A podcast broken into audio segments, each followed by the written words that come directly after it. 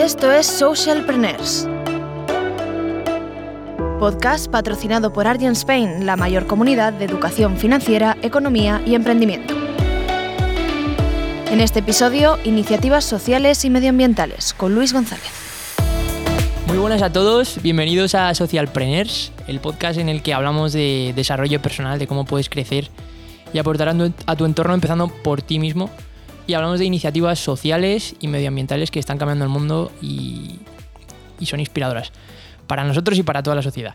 Hoy vamos a hablar de, un ecosistema de impacto que conecta a instituciones, empresas, universidades y estudiantes y hablaremos con Manuel Docabo, que es fundador de You for Impact, que también conocida como TFCOP por otro, por otro lado.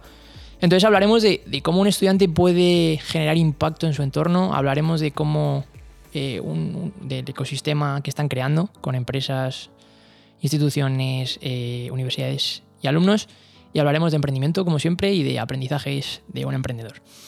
Entonces, lo primero, vamos a dar la bienvenida. Bienvenido, Manuel. Muchas gracias por estar aquí. Gracias a ti, Luis. Es un placer.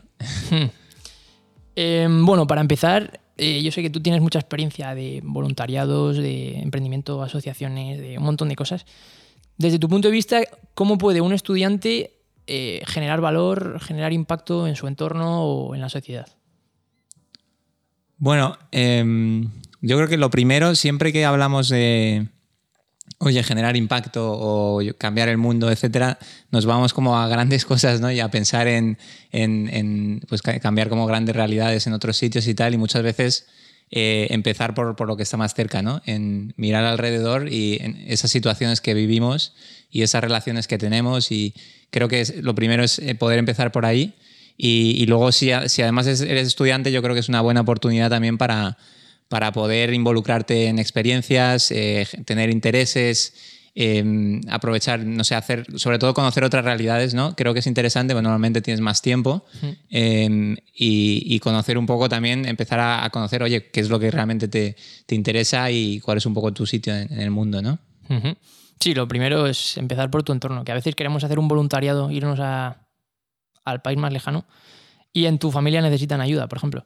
Entonces eso, ver, ver ayuda y ver cómo puedes ayudar. Y luego como estudiante tienes muchísimo tiempo que luego cuando trabajas te das cuenta de que lo echas de menos y, tienes que aprovechar ese tiempo pues, para conocer estudiantes, profesores, para hacer lo que quieras, ¿no? Al final tienes un montón de tiempo.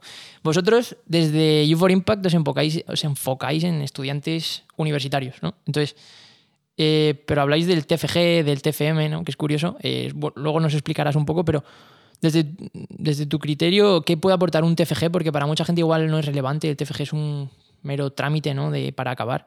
¿Qué puede aportar ese TFG, TFM al alumno o incluso eso, al entorno social? Sí, bueno, muchas veces la gente cuando piensa en TFG lo, que, lo primero que piensa además es un papel, ¿no? Nosotros pensamos sobre todo como un proyecto y, y, bueno, y pensamos, y pensamos que al final es, es como la, tu obra maestra, ¿no? De, oye, llevas cuatro años estudiando, cinco años, lo que sea, y, tiene que ser como tu obra, o sea, está pensado para que sea como, oye, el broche de oro de, de, esos cuatro años o cinco años, y es una pena que muchas veces pues no, no lo sea, ¿no? Entonces, eh, creo que es una oportunidad en la que se te dan, oye, se te, desde la universidad se te da la oportunidad de tener 360 horas normalmente de media para, para trabajar en un problema, ¿no? Y y además se te da apoyo de la universidad con un tutor que es, que es experto en una materia y, y, se te dan facilidades, ¿no? Y creo que, creo que es, un, es vamos, una oportunidad brutal para aprovechar ese tiempo que se te da para buscar un problema que te, que te guste, ¿no? Que te, que te motive y que te inspire y, y, poder ponerte, vamos, manos a la obra, ¿no? Sí, al final tienes mucho tiempo, tienes mucho apoyo o a lo mejor no tienes todo el apoyo que quieres, pero tienes mucho tiempo y puedes investigar, crear una solución y hacer cosas muy chulas si quieres y puedes generar impacto. Y yendo más a lo concreto, a lo que hacéis vosotros en, en You for Impact, explícanos qué, es exactamente lo que hacéis y cómo nace, cómo surgió. Sí, bueno, lo que hacemos es, eh, básicamente es una plataforma en la que conectamos universitarios con organizaciones para realizar proyectos de impacto social o ambiental a, a través de los TFGs, TFMs.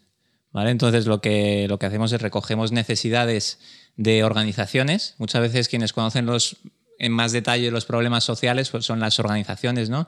Eh, empresas, instituciones, asociaciones, fundaciones que están en el, día, en el día a día, ¿no? trabajando pues, con colectivos o con, con realidades y, son las que tienen mayor conocimiento de los problemas y lo que hacemos es, oye, pues eh, algunos de estos problemas, algunas de estas necesidades que puedan tener, pues conectarlos con estudiantes que por sus conocimientos, sus motivaciones e intereses, pues pueden aportar ese valor ¿no? y dedicar esas 360 horas a con ese, con ese apoyo, ¿no? ese ecosistema de apoyo que se genera en la universidad hacia, hacia, estos, hacia, estos proyectos, pues eh, generar valor y ayudar a aportar valor a esa, a esa organización. Y, y, el cómo surge, pues al, al, final surge también haciendo, haciendo un TFM. ¿no? Yo hice mi trabajo fin de máster hace cuatro años con la ONG OAN International. Es una ONG que trabaja eh, con, con una, la comunidad de Niki, que es una, es una, es una comunidad rural al, al, norte de Benín, que es un país que está al lado de Nigeria, en la, en la barriga de África. Y, y, bueno, yo hice mi trabajo fin de máster pues, sobre un, un proyecto que al final eh, buscaba, bueno, busca, eh, porque es un proyecto que, que, que tiene tiene continuidad y se sigue trabajando, eh, busca mejorar lo que es la accesibilidad a agua potable a través de la mejora del, del sistema de, pues, de, mantenimiento de las bombas, eh, etcétera. ¿vale? Allí, allí la forma, una de las, forma, de las fuentes más importantes de agua potable son bombas manuales en las zonas rurales. Y estas bombas pues, están fabricadas en, principalmente en Francia y en, y en India y uno de los problemas que había, eh, uno de los problemas que hay es que eh, al final estas piezas, muchas veces hay, hay, hay, mala disponibilidad de las piezas por, pues porque se fabrican en otros sitios. ¿no?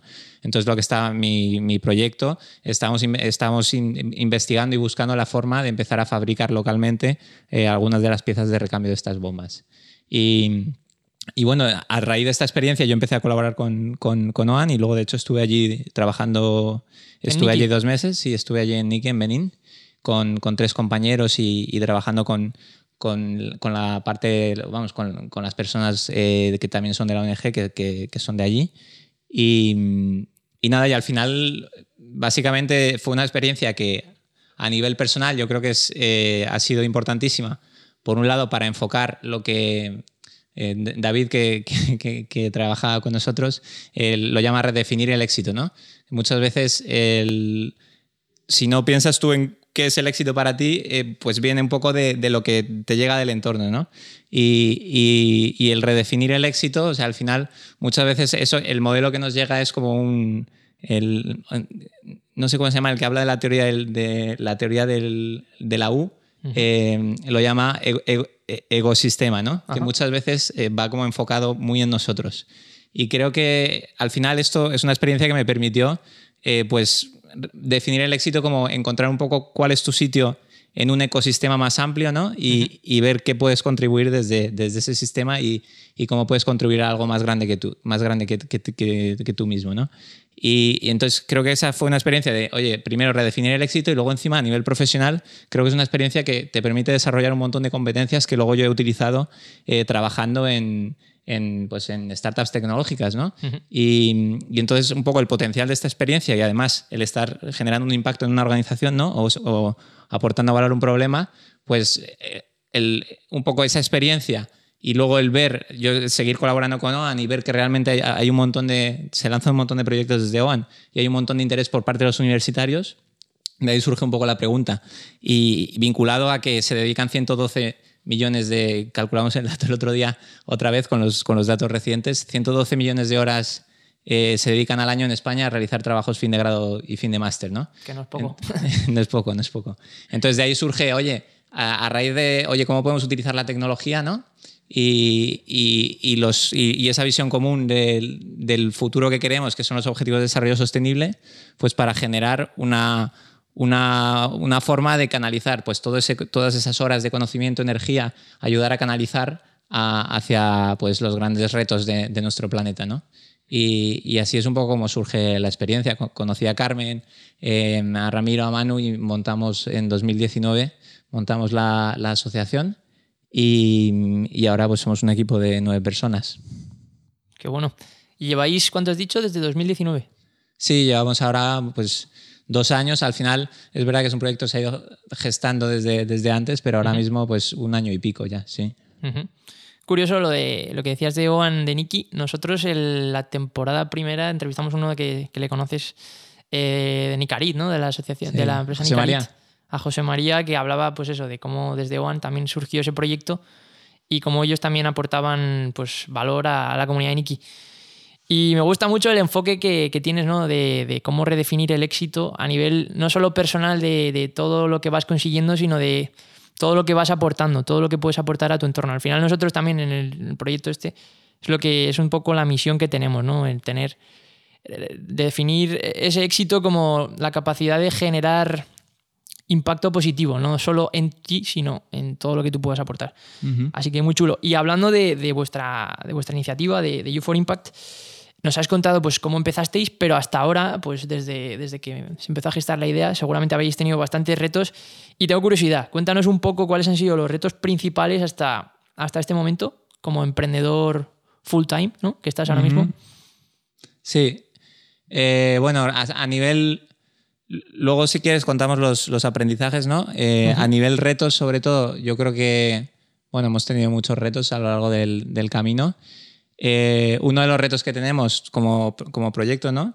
Es que también trabajamos con, con tres tipos de usuarios, ¿no? Tenemos a las universidades, tenemos a, a los, a los estudiantes, tenemos a las organizaciones. Y esto hace que muchas veces, oye, pues el lenguaje hay que adaptarlo, los canales. Entonces, al final, eso a nivel de, complicación, eh, bueno, tenemos que entender muy bien cuál es el valor que, recibe cada, usuario, ¿no? Cuando pues, los estudiantes, ¿qué, es lo que buscan, ¿no? Que es, oye, marcar la diferencia, pero encima desarrollarse, ¿no? Diferenciarse en el mundo profesional. Las organizaciones, eh, pues buscan también que sean proyectos que, que les, que les ayuden a impulsar sus necesidades, ¿no? Y las universidades, al final, pues que sean experiencias formativas eh, interesantes para los estudiantes, eh, impulsar los objetivos de desarrollo sostenible. Entonces, tenemos ese, ese reto que también nos hace como los, los, los tipos de usuarios nos van como cada uno tirando por su parte, pero yo creo que también enriquece mucho el proyecto. Eh, otro reto que, que yo creo que siempre se da un poco en el mundo del emprendimiento es un poco el tema del equipo, ¿no? Al final, el, pues tener personas que a lo mejor están más full time, personas que están part time. Nosotros hemos tenido la suerte de que, eh, pues, ahora, ahora somos nueve personas que colaborando en, en el proyecto y, y cada una pues con, con distintos niveles de implicación y cómo gestionar eso pues es, es un reto, ¿no? Total. Y, y nada, y luego el, el tercer reto que, que- que tenemos también es, porque no- nosotros vemos que el impacto está muy claro, o sea, lo tenemos que seguir midiendo y seguir mejorando la- el valor que aportamos a organizaciones y usuarios, pero tenemos el, el reto también de la sostenibilidad, ¿no? Que al final la sostenibilidad, tanto a corto plazo como a largo plazo, de, de lo que es el proyecto, la sostenibilidad económica. Y, nada, entonces yo creo que lo que tenemos claro es que, que, que estamos, generando, que estamos generando valor, ¿no? que estos, los estudiantes están generando valor, las organizaciones están recibiendo valor y, creo que encontraremos el camino. Mm, Sí, poco a poco. La sostenibilidad, bueno, así una curiosidad, ¿cómo, cómo ves tú la, la sostenibilidad económica en las empresas sociales? ¿Crees que es más complicado que en el resto de empresas en general? Mm, Bueno, yo, yo conozco nuestro caso. Eh, creo que. Creo que no, o sea, no me atrevo a decirte, oye, es más complicado o es menos complicado. O sea, creo que al final el ser una empresa social, que no hay que olvidarse de que también tienes que ser, de generar un valor, ¿no? Y ese valor, o sea, que, que el, que el valor, eh, o sea, que el factor social es parte del valor, pero que, que el tener claro ese valor, ¿no? Y la verdad es que no, me- no me atrevería a decirte. Sí, al Eh, yo- es un mundo. cada- sí, yo creo que lo bueno es que yo creo que es un, o sea, es un mundo que ahora está un poco en, en auge, ¿no? Están surgiendo nuevas fórmulas, ¿no? De, pues, de- ya hay fondos de inversión de impacto, ya, ya empieza a haber, pues, más, bueno, ahora mismo no, no hay, una, por ejemplo, no hay una, una forma jurídica que sea empresa social, ¿no? Que como, en, como puede haber en, en, en Reino Unido. Pero, pero yo creo que es un ecosistema que sí que se está empezando a, plantear y empiezan a surgir un montón de proyectos y empiezan a surgir sobre todo también inversores de impacto, ¿no? que, que no les preocupa solo la rentabilidad económica, sino que encima quieren, quieren ver el- la rentabilidad social o ambiental de, de los proyectos en los que invierten. ¿no? Y yo creo que en ese sentido tenemos suerte de que, de que estamos en un momento un Mm, poco... Está creciendo mucho el sector.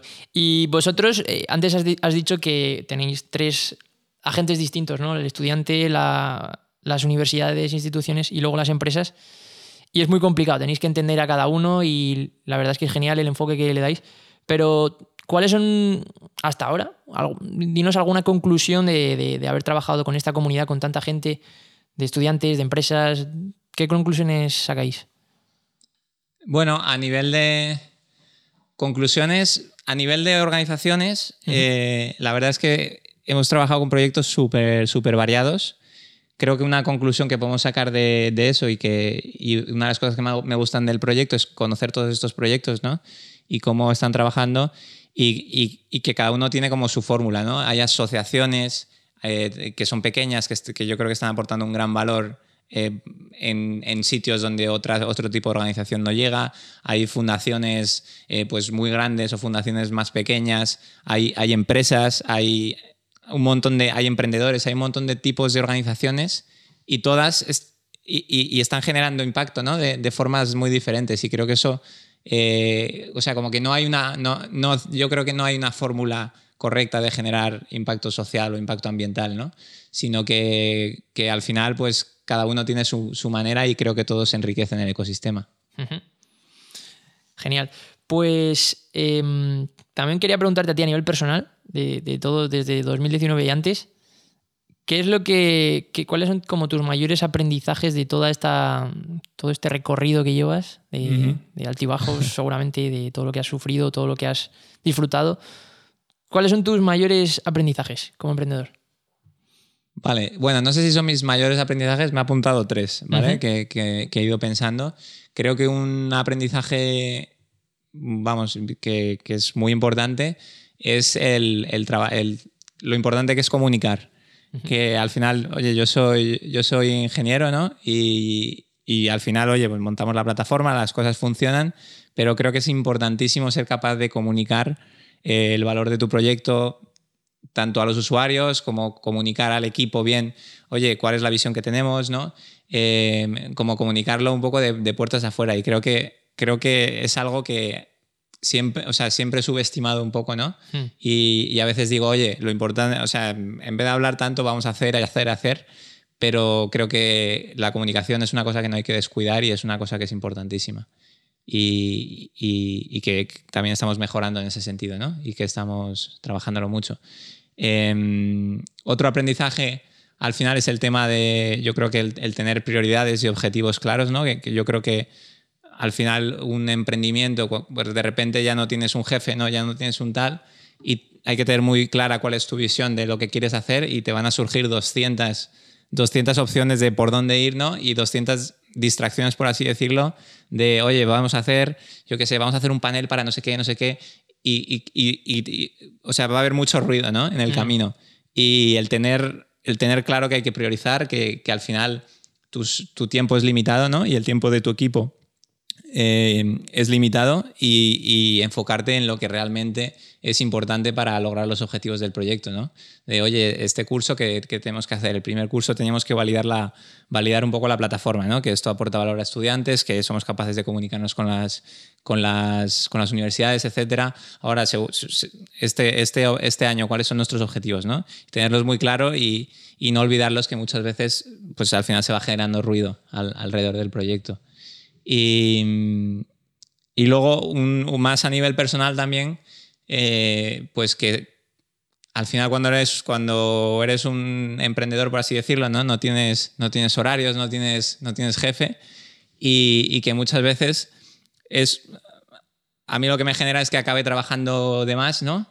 O, bueno, no de más, pero que, que al final hay que, hay, que, hay que tener, bueno, hay que conocerse, ¿no? Y aprender a, oye, Em, cuando parece como que siempre hay algo que hacer, ¿no? Entonces hay que, hay que aprender a tener también ese equilibrio de, vida, oye, de comer bien, eh, hacer ejercicio, eh, sacar tiempo para cuidar las relaciones, ¿no?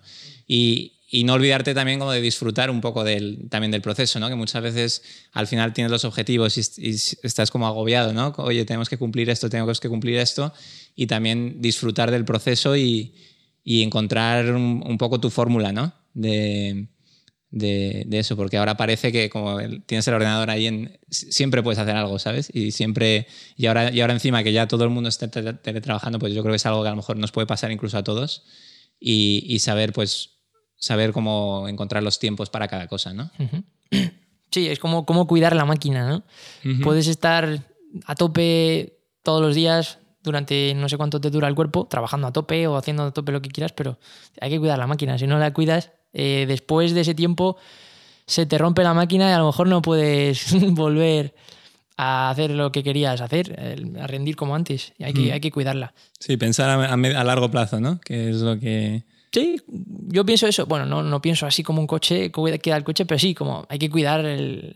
Estás en un cuerpo, por así, y tienes que cuidarlo, pues con comida, relaciones, eh, salir a la naturaleza, pues tienes necesidades para poder seguir trabajando a tope y no trabajar 23, 20 horas todos los días porque no vas a aguantar. Sí, Ujú. esa semana vas a rendir un montón a lo mejor, pero luego a lo mejor te, no sé, ya no puedes más con tu cuerpo. Y la comunicación yo creo que sí que es fundamental. Yo, desde el podcast lo, lo vemos, lo importante que es. Y, y además, sí, yo pienso que la mayoría de personas exitosas que, que recordamos, eh, pues Martin Luther King, eh, Gandhi o empresarios grandes, eh, todos son expertos en comunicación. Entonces, yo creo que, que hay que poner más foco todos ¿no? en la comunicación, en cómo comunicamos, como dices, con tu equipo, con tus amigos, con tu pareja, con todo el mundo. Al final, comunicar, decir lo que tienes dentro es fundamental. Y luego focalizar, obviamente, que cada vez te salen más cosas, más ruido, y si no te enfocas y no es- pones tus esfuerzos todos en, en- en conseguir un objetivo, pues puedes conseguir poquito de muchas cosas, pero realmente no, no sé si vas a conseguir algo con impacto, ¿no? Y bueno, ya para, para terminar ya, eh, ¿cómo puede un estudiante que quiera hacer su TFG, su TFM, eh, contactar con vosotros? ¿O cómo puede una organización, una universidad, una empresa, contactar con vosotros y entrar en, en vuestra comunidad y participar? Sí, eh, bueno, a, a través de la web, ¿no? que es www.u4impact.org. Ujú. Eh, luego, obviamente, en, redes sociales, sobre todo, porque vamos a hacer un evento, vamos a- hacemos distintas, distintas actividades y avisamos de las convocatorias que tenemos, etcétera. Pues en, redes, pues en, en Instagram, en LinkedIn, eh, U4Impact barra TFCOP. Y, y, y- básicamente, básicamente eso, a través de la web, en la web están los, un poco los, los correos de contacto y, y, y cualquiera, cualquier persona, ya seas organización, ya seas estudiante o, universidad, pues no- nos, nos, pueden escribir ¿no? y, estaremos encantados de, ayudar a crecer ese, este ecosistema ¿no? que estamos creando entre universitarios, organizaciones, estudiantes, eh, etcétera. Un ecosistema muy chulo que nosotros conocemos y hemos participado y seguimos participando y nos aporta mucho valor. Así que, pues nada, muchísimas gracias por tu tiempo, por contarnos toda tu experiencia, que, podríamos estar hablando mucho eh, de ello, pero bueno, muchísimas gracias. Y gracias a Cabina 29, como siempre, por, la producción fantástica, fabulosa. y a todos los que nos escucháis y nos dais ganas de seguir aportando valor con este proyecto que nos hace muy felices. Así que nada, si quieres despedirte de la audiencia. Sí, bueno, muchas gracias por, por escuchar a la audiencia, ¿no?